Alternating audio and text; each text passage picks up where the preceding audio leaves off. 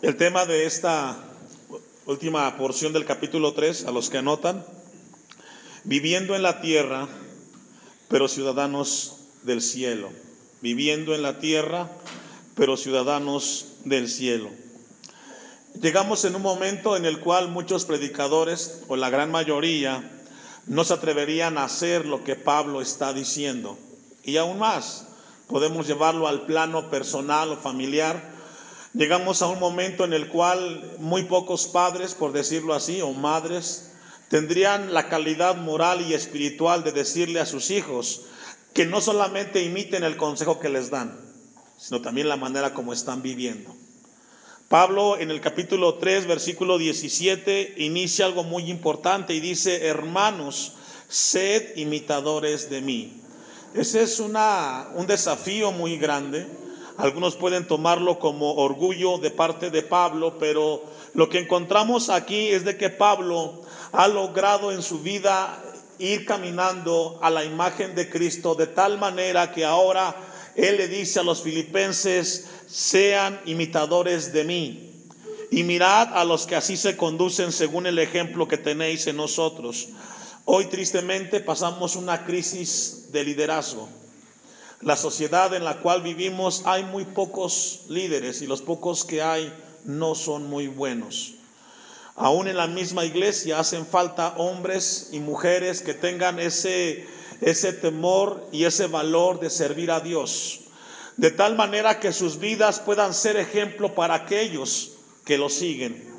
En la casa también es necesario de que se levanten hombres y mujeres que tengan el, el, valor, el carácter moral y espiritual de poder ser ejemplo. Hoy hacen falta buenos ejemplos en la sociedad y aún más en la misma iglesia hacen falta hombres y mujeres que no solamente hablen de Cristo, que no solamente prediquen de Cristo, no, sino que su ejemplo sea tan impactante y tan imponente que los demás puedan decir, esa persona imita a Cristo, también yo quiero participar. Un hombre de Dios, Bengel, escribió en relación a este versículo el siguiente comentario. Sed mis coimitadores e imitar a Jesucristo. Lo que Pablo está diciendo, así como yo he imitado a, a Cristo, ustedes sean conmigo coimitadores de Jesús. Todos los cristianos somos llamados a imitar la vida de Cristo en todas sus facetas, en todas sus áreas. Somos llamados a imitar a Cristo. Por eso el apóstol Pablo dice que llega un momento en la iglesia en Filipos en el cual él se pone como un ejemplo dentro de la iglesia en Filipos. Habían dos grupos en la iglesia de Filipos, las cuales estaban trayendo una situación difícil y estaban creando división dentro de la iglesia en Filipos. Algunos llaman que era un grupo de gnósticos. Este grupo de gnósticos eran personas que trataban de intelectualizar el cristianismo y convirtiéndolo en una especie de filosofía. Hoy en la actualidad también existe ese gnosticismo, solo que hoy tiene un nombre diferente. Hoy se llama posmodernidad. ¿Lo ha escuchado? El término posmodernidad es una cultura, es una filosofía de vida que surge en los ochentas como una manera de pensar y ser, donde el mundo actual ve el pasado como algo que no funcionó. Eso dice la posmodernidad. Lo que pasó, lo que hicieron atrás los antepasados no sirve, tenemos que arreglarlo. Y comienza a ver eh, esta sociedad posmoderna, ver el pasado con esa incredulidad. Ellos la posmodernidad de nuestro tiempo presente ve a la iglesia como un enemigo a vencer. Son antagónicos de la iglesia, la posmodernidad. Porque para ellos Dios, que es algo del pasado, no funciona en el tiempo presente. Entonces, hoy todo se quiere intelectualizar dentro de la iglesia de igual manera.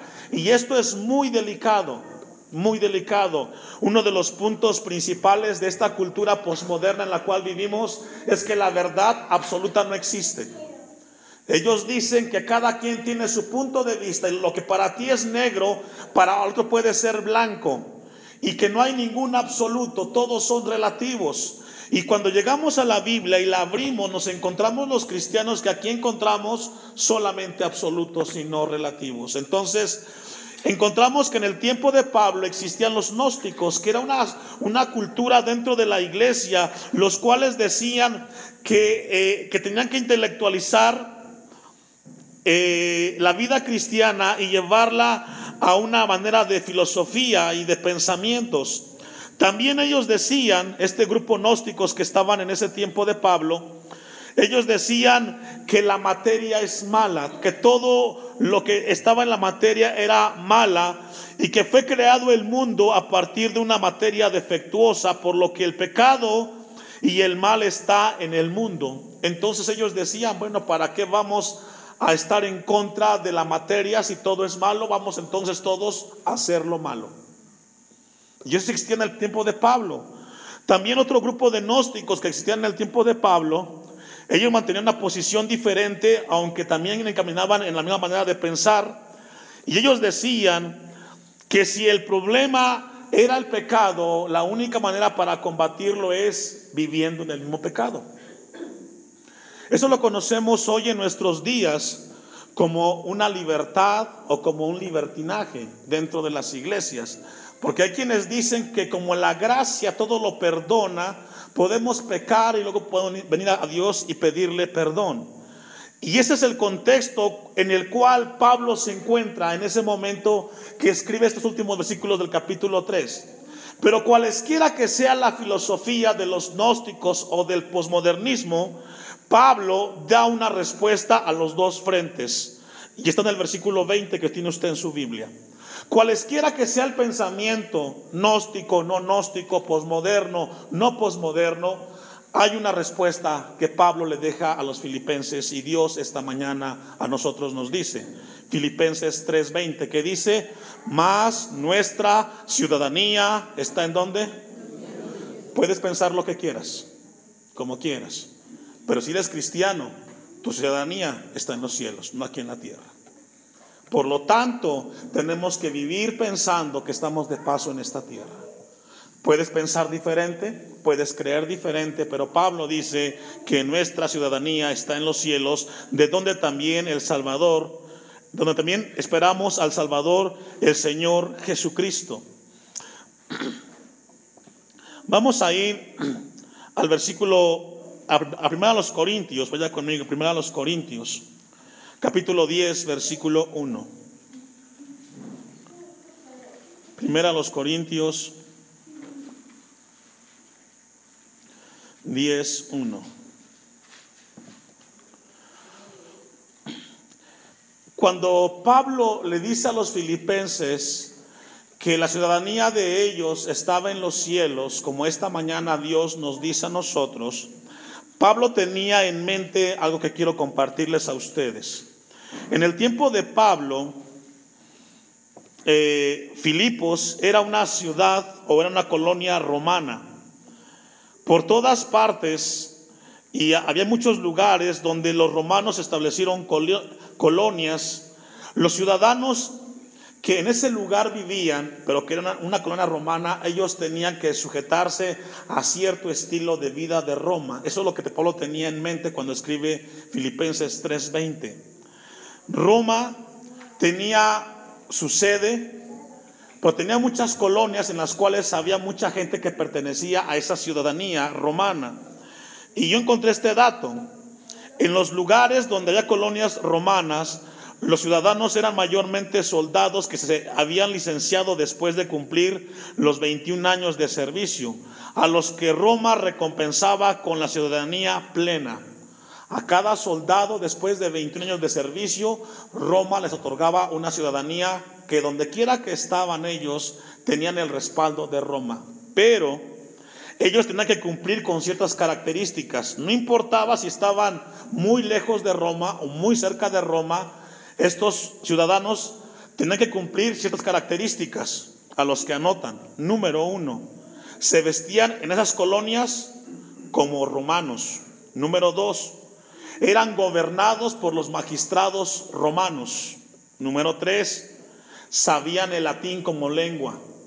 Todos los romanos tenían que aprender la lengua latín, porque era la lengua de ellos, de los romanos. Número cuatro, se administraba la justicia desde la perspectiva de Roma. Número cinco, se observaba la moral romana, como lo creían en Roma. Hasta los fines de la tierra se mantenían inalterables todas estas cinco características que le acabo de mencionar. Donde quiera que estuvieran, si decían que eran romanos, tenían que cumplir con estos cinco requisitos. Hablar latín, dejarse gobernar por los magistrados, se vestían como romanos, dejaban administrar por la justicia romana y observaban la moral romana. Cuando Pablo está escribiendo eso, él tiene en mente, si la gente que pertenece a una colonia romana se conduce de tal y cual manera y se deja gobernar por ciertos preceptos, los cristianos somos llamados de la misma manera, a dejarnos gobernar por la palabra de Dios, a vestirnos como la palabra de Dios nos pide que nos conduzcamos. Y alguien puede decir, bueno, pastor, pero es que no hay ropas cristianas. Bueno, la Biblia no habla de indumentaria, pero sí habla de una manera respetuosa que cada uno tenemos que vestirnos. También encontramos en la Biblia cómo debemos de conducirnos moralmente, moralmente. Pablo escribe a los Corintios, capítulo 10, versículo 1, porque no quiero, hermanos, que ignoréis que nuestros padres todos estuvieron bajo la nube y todos pasaron el mar. Y todos en Moisés fueron bautizados y en la nube y en el mar. Y todos comieron el mismo alimento espiritual. Y todos bebieron la misma bebida espiritual. Porque bebían de la roca espiritual que los seguía. Y la roca era, ¿qué hermanos? Si logra ver, más de medio millón salen de Egipto y todos hacen una misma cosa en el lugar donde están. Era mucha gente. Pero dice que todos fueron bautizados como lo fue con Moisés en la nube y el mar. Y todos comieron el mismo alimento espiritual. Aunque estaban muchas personas, nadie, no había gente que quería hacer lo que ellos querían. Se dejaban guiar por la misma línea. Versículo 5. Pero de los más de ellos no se agradó Dios, por lo cual quedaron postrados en el desierto. ¿Cuál fue la razón? La rebeldía del pueblo, empecinados a no dejarse guiar por Dios, llegó al, punto que solamente Caleb y Josué entraron de los 600 mil que salieron de Egipto. Y dice el 6, más estas cosas sucedieron como ejemplos. ¿Para quienes? Para nosotros, para que no codiciemos cosas malas como ellos codiciaron. Así como hay buenos ejemplos, también hay malos ejemplos. La codicia es un ejemplo que no somos llamados a seguir los cristianos. Y Pablo se lo recuerda a los corintios. Vamos eh, rápidamente a Filipenses 3:17. Vaya conmigo. Era una breve introducción. Vamos entonces a analizar el texto. Hermanos, sed imitadores de mí. Pablo dice esa palabra. La palabra imitador significa eh, un compañero que tiene el enfoque de hacer algo de otro compañero de igual manera. La palabra imitar habla de alguien que va a buscar hacer las mismas cosas que el otro hacía, de la misma manera, con la misma motivación. Por eso es que Pablo, no lo busque, en 1 Corintios 4, 16 dice, por tanto os ruego que me imitéis. En 1 Corintios 11, 1 dice, sed imitadores de mí, así como yo de Cristo. Y esto lo lleva a Efesios, a Filipenses 4, 9. Vaya conmigo a Filipenses 4, 9. Ahí sí, acompáñame. Porque Pablo le pide a los filipenses que lleguen al momento de imitarlo a él, tal como él se comportaba, porque él estaba imitando a Jesucristo. Dice Filipenses 4:9, lo que aprendisteis y recibisteis y oísteis y visteis en mí, ¿esto qué hermanos? Y sabe que esto nos habla de una autoridad espiritual de Pablo ¿Quién aquí en este lugar puede decirle a tu hijo, así como yo me comporto, así como yo hablo, así como yo me conduzco, hazlo tú? Casi siempre le decimos que hagan o cómo tienen que hacer las cosas, pero nunca les pedimos que lo hagan como nosotros. ¿Usted se imagina a su hijo que se comportara como usted? ¿Que hablara como usted habla? ¿Qué sería de ese hijo? ¿Papá? ¿O qué sería mamá de esa hija que hablara como tú hablas? ¿O que contestara como tú contestas? ¿Glorificaría a Dios? Pablo tenía una calidad moral y espiritual muy alta. Por eso él dice, lo que aprendisteis y recibisteis y oísteis y visteis en mí, esto haced. Y el Dios de paz estará con vosotros. Pablo tenía una calidad espiritual muy grande en la cual todos somos llamados en un momento de la vida decirle a aquellos que nos siguen, así como yo camino, en Dios camina como yo lo he hecho. Imagínense a los que tienen hijos pequeños. El día que ya tú no estés frente a ellos, que ellos puedan imitar como tú imitas a Dios. Dice el texto 17, la segunda parte de Filipenses 3, y mirad a los que así se conducen según el ejemplo que tenéis en nosotros. El verbo mirar, scopeo, significa una persona que vigila como una atalaya. Una persona que vigila como una atalaya. Y esto nos habla a nosotros que Pablo le está diciendo, así como una persona vigila de manera permanente y una atalaya, así ustedes pongan atención a los que así se conducen. Ahora, pregunta que surge aquí, a los que se conducen como, como imitando a Cristo, según el ejemplo que tenéis en nosotros. Versículo 18. Porque por ahí andan muchos de los cuales os dije muchas veces, y aún ahora lo digo llorando que son enemigos de la cruz. Este texto de versículo 18 expresa una profunda emoción de Pablo, donde nos habla y, también nos advierte de aquellas personas que son enemigos de la cruz. Enemigos de la cruz. Vaya conmigo, primero a los Corintios 5.1. Pablo le dice a los filipenses que por allá andan muchos de los cuales os dije muchas veces y aún lo digo llorando, que son enemigos de la cruz. Y viene una pregunta, pastor, ¿quiénes son aquellos que son enemigos de la cruz? ¿Cómo saber que una persona es enemigo de la cruz o no? Una persona que es enemigo de la cruz es aquella persona que conociendo de Dios, conociendo de Jesús, no vive lo que Cristo le pide que viva. Puede ser una persona que Dios le pide que se consagre y ella sigue viviendo su vida carnal y terrenalmente. Encontramos en Corintios un caso ejemplar, desafortunadamente típico en Corintios en su tiempo, pero que hoy tristemente se ve mucho en las iglesias contemporáneas cristianas. El pecado dentro de la iglesia. Dice el versículo 1, de cierto se oye que hay entre vosotros fornicación. Pablo recibe el mensaje de los corintios que había mucho pecado en los corintios y escucha de un caso particular pero a la vez estremecedor.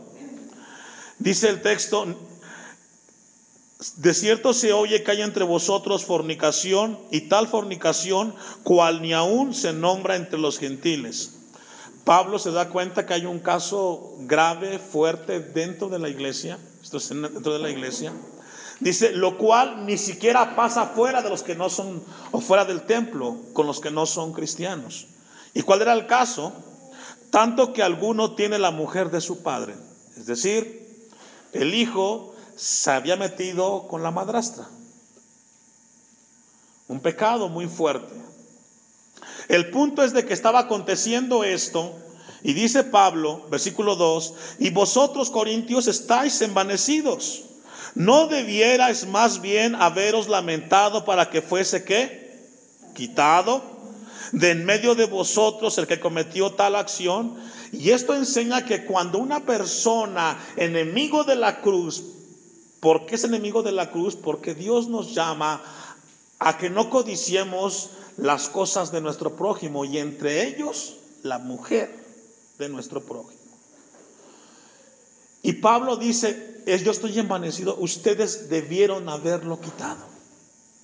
Cuando hay un asunto de esta magnitud en la iglesia, tiene que pasar por, un, por algo que se llama disciplina. Y también en la casa debe de ser de igual manera. No podemos tolerar el pecado en la iglesia. Cuando Pablo le escribe a los corintios, habla de aquellas personas que están dentro de la iglesia, que se llaman cristianos, pero que sus vidas van contrarias a lo que Cristo habla. Por eso Filipenses 3:18 dice, porque por ahí andan muchos de los cuales os dijiste, os dije muchas veces y aún ahora lo digo llorando, que son enemigos de la cruz. ¿Sabe por qué aquí en Timilpan hay mucha gente que no va a las iglesias? Aquí tenemos casi siete años y conocemos cuál es la condición de aquellos que en algún momento fueron al templo y ya no van. La gran mayoría tienen este común y es que fueron lastimados, fueron golpeados cuando estuvieron en una iglesia por el mal testimonio de algunos. Y hablamos desde líderes hasta hermanos de las congregaciones. El mal testimonio en la iglesia lo que hace es que la gente no quiera saber nada de Dios. Por eso yo lo he compartido siempre en esta iglesia. Lo que va a impactar aquí en San Andrés Timilpan no es una campaña de evangelismo extraordinaria y majestuosa y muy grande, que no es mala en sí. Lo que va a impactar aquí en Timilpan es cada uno de ustedes que son de la comunidad, que vivan como hijos de Dios. Porque de qué sirve que hagamos una campaña extraordinaria si usted en su casa se pelea como perro y gato con su esposa, por ejemplo. ¿Usted cree que el vecino no, se da cuenta? Claro que se da cuenta. Y entonces la gente dice, ¿para qué voy donde ellos van si mira cómo están?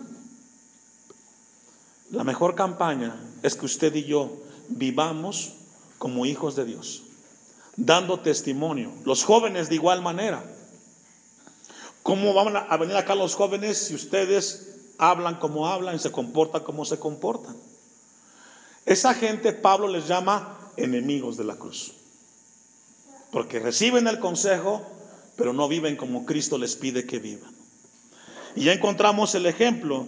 Vamos a un ejemplo más. Eh, Romanos capítulo 9, versículo 1 al 3. Romanos 9, del 1 al 3. Pablo cuando ve a esta gente enemigos de la cruz, él lo expresa que está llorando por estas personas que tristemente están dando mal testimonio de las cosas de Dios.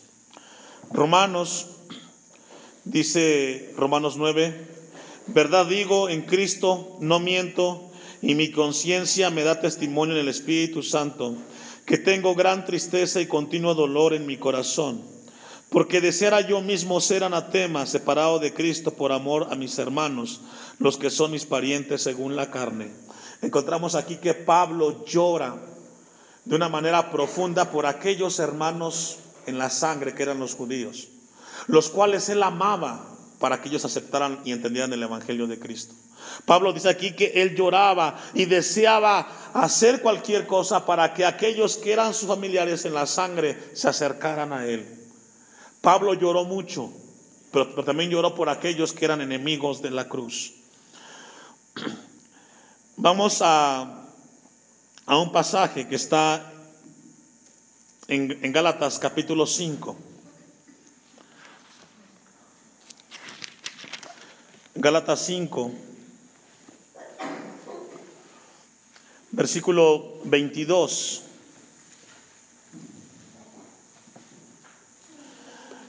A los que anotan quiero darle una definición también de lo que es enemigos de la cruz, además de aquellos que no viven como Cristo.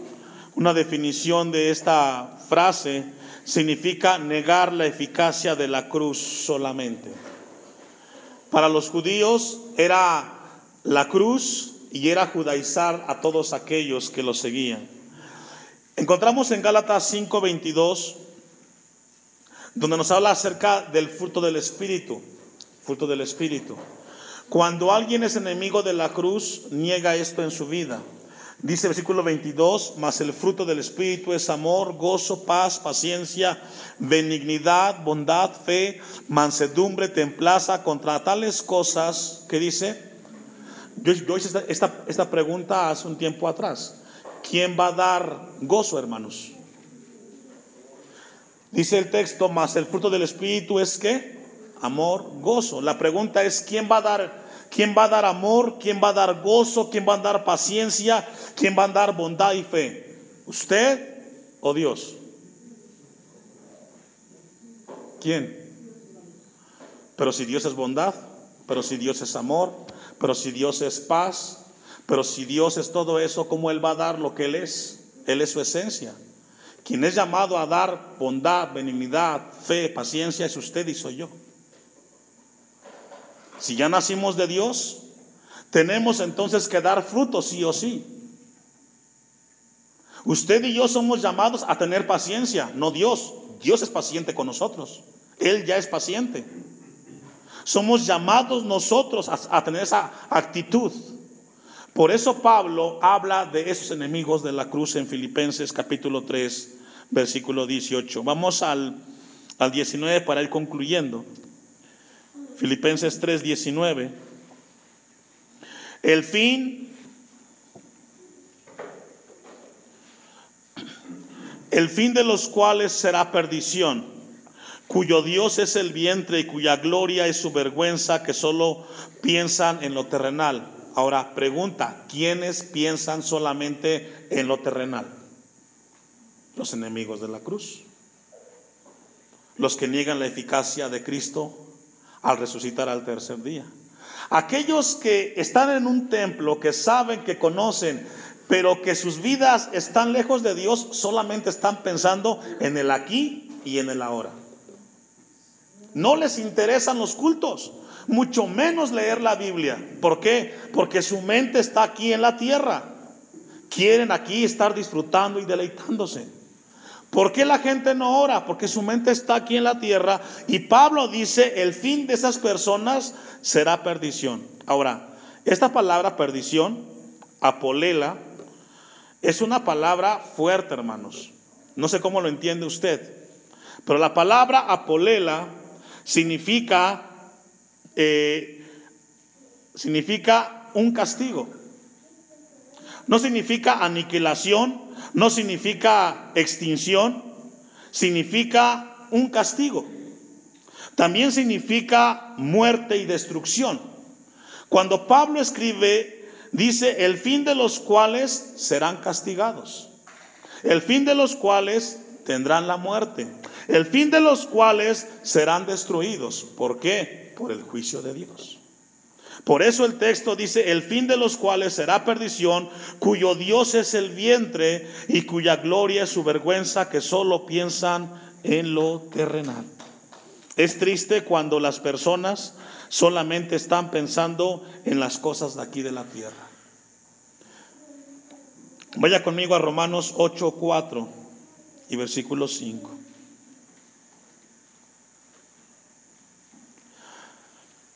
Romanos capítulo 8, versículo 4 y 5. Cuando Pablo dice en Filipenses 3:19 que estas personas enemigas de la cruz solo piensan en lo terrenal, significa lo siguiente. La palabra pensar en lo terrenal significa tener el propósito aquí en la tierra. ¿Qué es un propósito? Es llegar a un fin. Cuando una persona está pensando solamente aquí en la tierra, su finalidad es su carro, su negocio, sus vacaciones, irse al parque, irse al restaurante, irse a recrear, irse al parque, que en sí no es malo. Todo eso que yo le acabo de decir no es malo. En sí, nada de eso es malo. Es malo cuando eso está en el lugar de Dios. Cuando tú sabes que es un tiempo para orar y dices, no, mejor enciendo el chavo del 8. Y ahí estás. Cuando tú sabes que es día de culto y es el día que tú ocupas para ir a otro lugar, cuando tú sabes que es un momento para Dios y tú buscas otra distracción, es cuando tú estás teniendo tu propósito aquí y ahora. Dice Romanos 8:4, para que la justicia de la ley se cumpliese nosotros, que no andamos conforme a la carne. ¿Quiénes no andan conforme a la carne? Los cristianos. Allí carne hace referencia a esta naturaleza caída, a la del pecado. Los cristianos no andamos en eso, hermanos. Ahora, si usted anda en eso, cuidado, ¿no? Porque usted se está comportando como alguien que no es cristiano. Sino conforme al Espíritu. Porque los que son de la carne, ¿me ayuda a leer? Claro. Ropa, zapatos, carro, comida, solamente la carne. Ahora, cuando usted le quita eso la carne, la carne se enoja y dice, ¿por qué me lo quitas? Y no han aprendido a sujetar a la carne, hermanos. Por eso Pablo les recrimina, ellos tendrán su recompensa, porque solo están aquí en la tierra. Porque los que son de la carne piensan en las cosas de la carne. Pero los que son del Espíritu, en las cosas del Espíritu. Porque el ocuparse de la carne es que Muerte. ¿Por qué es muerte? Porque todo lo que tú puedas hacer para darle placer a la carne va a perecer. Pregunta, ¿cuánto de lo que tienes te vas a llevar? Entonces, no te va a servir tu título en la eternidad. Ahora, aquí no malinterprete, ¿es malo estudiar, pastor? No, hágalo. Pero que eso no ocupe el lugar de Dios en tu corazón. El problema con los cristianos hoy es que estamos muy sujetados a la carne. Y concluye el texto de Romanos 8:5, porque el ocuparse de la carne es muerte, pero el ocuparse del espíritu es vida y qué más. ¿Sabe por qué? Porque usted vino al culto hoy, Dios le habló, Dios le va a ministrar, si tiene que corregir algo, lo va a corregir, va a pedir perdón y va a estar en paz con Dios y con los demás. Hay gente que viene a la casa de Dios y sabe que ha hecho cosas malas y no tiene paz. No tiene comunión con Dios. Por eso Pablo les advierte a esas personas que solamente piensan en lo terrenal. Versículo 20 de Filipenses 3. Filipenses 3:20. Después de que Pablo puntualiza, enfatiza a aquellos enemigos de la cruz que solamente piensan en lo terrenal, hace un alto y le dice a los filipenses lo siguiente, y hoy Dios nos dice a nosotros, más nuestra ciudadanía está en dónde? Si tú eres uno de los que están pensando solamente aquí ahora, Dios te dice, mira, tú no eres de aquí. Tú eres de otro lugar. Así como Pablo le decía a los romanos que en su tiempo tenían que vestirse y conducirse y manejarse como los romanos, hoy Dios nos llama a nosotros. Estamos de paso, iglesia. Estás de paso. ¿Por qué la gente tiene muchos problemas en los hogares? ¿Por qué peleamos tanto? ¿Sabe por qué la gente pelea tanto? Porque casi siempre vemos la paja del otro y no vemos la vida que tenemos nosotros. Y hay familias que se la pasan peleando casi toda una vida. Si aprendiéramos que estamos de paso, aquellos defectos que vemos en los demás serían no tan importantes para vivir en paz con los demás. Hoy la palabra nos dice que somos del que nuestra ciudadanía está en los cielos, de donde también esperamos al Salvador, al Señor Jesucristo. Nos habla que nuestra comunidad, nuestra manera de ser y de vivir está en las partes celestiales, está con nuestro Dios. Mira lo que dice Romano, perdón, Mateo 6, 19. Vaya conmigo. Mateo capítulo 6, versículo 19.